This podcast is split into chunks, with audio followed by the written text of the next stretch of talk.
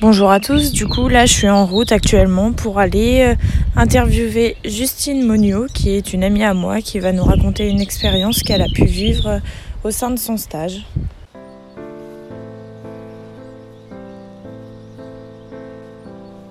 Bonjour, je m'appelle Justine, j'ai 19 ans. Je suis en première année de formation à Buc Ressources.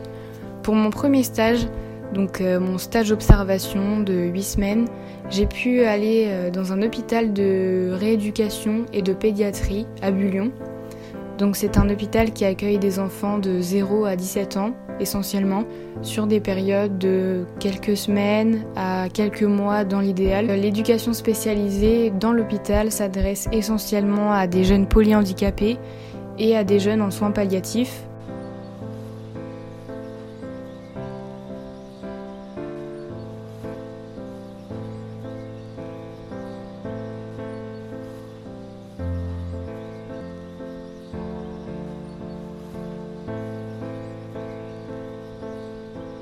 Aujourd'hui, j'ai décidé de vous parler d'une jeune euh, qui m'a particulièrement marquée pendant mon stage et auquel je pense encore. Donc au moment où j'arrive, euh, on est en octobre, fin octobre 2020. Tous les enfants sont un peu euh, perturbés par, par la Covid. c'est vrai que c'est une période facile pour personne. Mais quand on sait qu'on est dans, dans, un milieu hospitalier avec des jeunes qui, s'ils tombent malades, on peut pas les réanimer parce qu'ils sont en soins palliatifs, etc. C'est vrai que ça fait peur à tout le monde. Donc j'arrive dans une atmosphère assez, euh, assez tendue, que ce soit au niveau des enfants mais du personnel. Je rencontre euh, au bout de la première semaine euh, donc une jeune de 17 ans, polyhandicapée, que, que je vais appeler Sarah.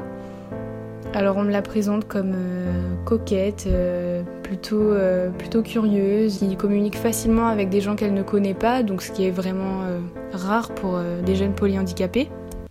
Donc au moment où je rencontre cette jeune, elle, elle rentre de trois semaines d'hospitalisation à l'hôpital Necker. Alors en fait, c'est une jeune qui est issue d'un inceste. Donc ses deux parents sont de la même famille deux parents ont eu plusieurs enfants, dont deux qui sont nés euh, avec un polyhandicap.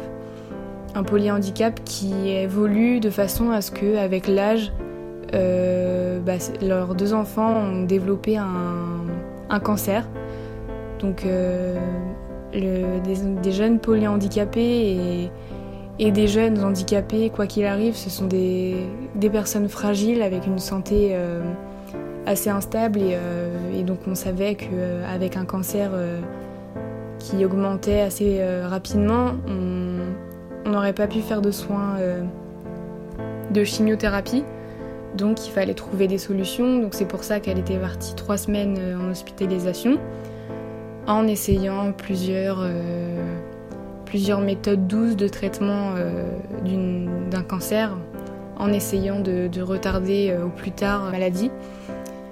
Donc au moment où j'arrive, la jeune prend énormément de médicaments euh, pour euh, lutter contre le cancer.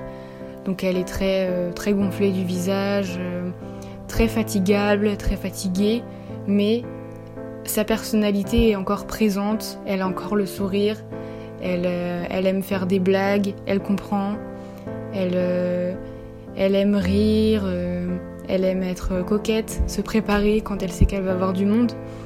Donc euh, vraiment, je rencontre une jeune qui a perdu un peu de sa joie de vivre, mais qui a toujours cette personnalité suffisamment forte pour euh, la transmettre aux autres et communiquer. Donc euh, je commence à rentrer en contact avec elle. C'est une des premières jeunes avec qui j'ai pu faire des ateliers en autonomie parce qu'elle est très facile, facile d'accès, j'ai envie de dire.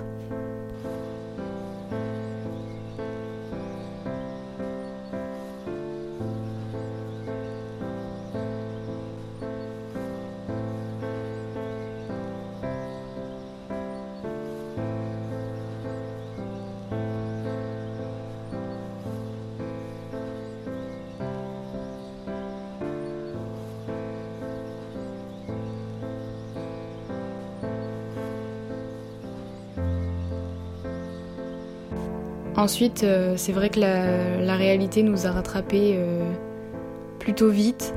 Mon stage a commencé fin octobre et fin novembre, en fait, on nous annonçait que le soin qu'elle avait reçu à Necker un mois avant n'avait pas fonctionné et que son cancer avait vraiment pris énormément de place.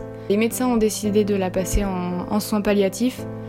Donc ça a été, ça a été très dur parce que parce que son médecin nous a dit, ben voilà, elle ne passera pas les fêtes de Noël.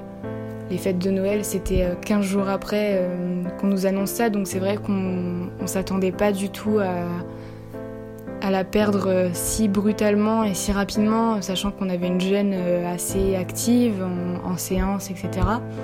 Il a fallu ensuite annoncer annoncer à la jeune qu'elle allait passer en soins palliatifs et, pourquoi le traitement ne marchait pas et ce que le soin palliatif voulait dire.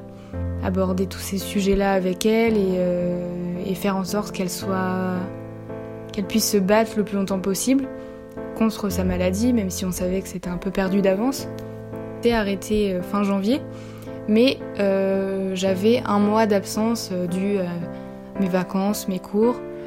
Et donc, euh, en apprenant ça, euh, je me suis dit, ben, je vais, je vais pas la revoir en fait.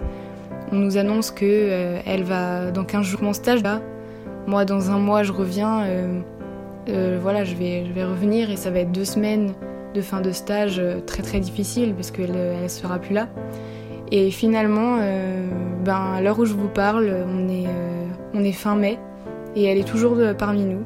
On l'explique pas, la science peut pas l'expliquer, la médecine peut pas l'expliquer, personne ne sait pourquoi. Mais euh, elle continue de se battre et j'espère que ça durera vraiment longtemps parce que c'est une jeune qui est, qui est épatante. Elle a son polyhandicap, elle a son cancer, elle a tout ce qu'on veut. Elle parle pas forcément très très bien français parce qu'elle n'est pas d'origine française, mais malgré tout, elle, elle est vraiment épatante, donc j'espère que sa vie durera longtemps.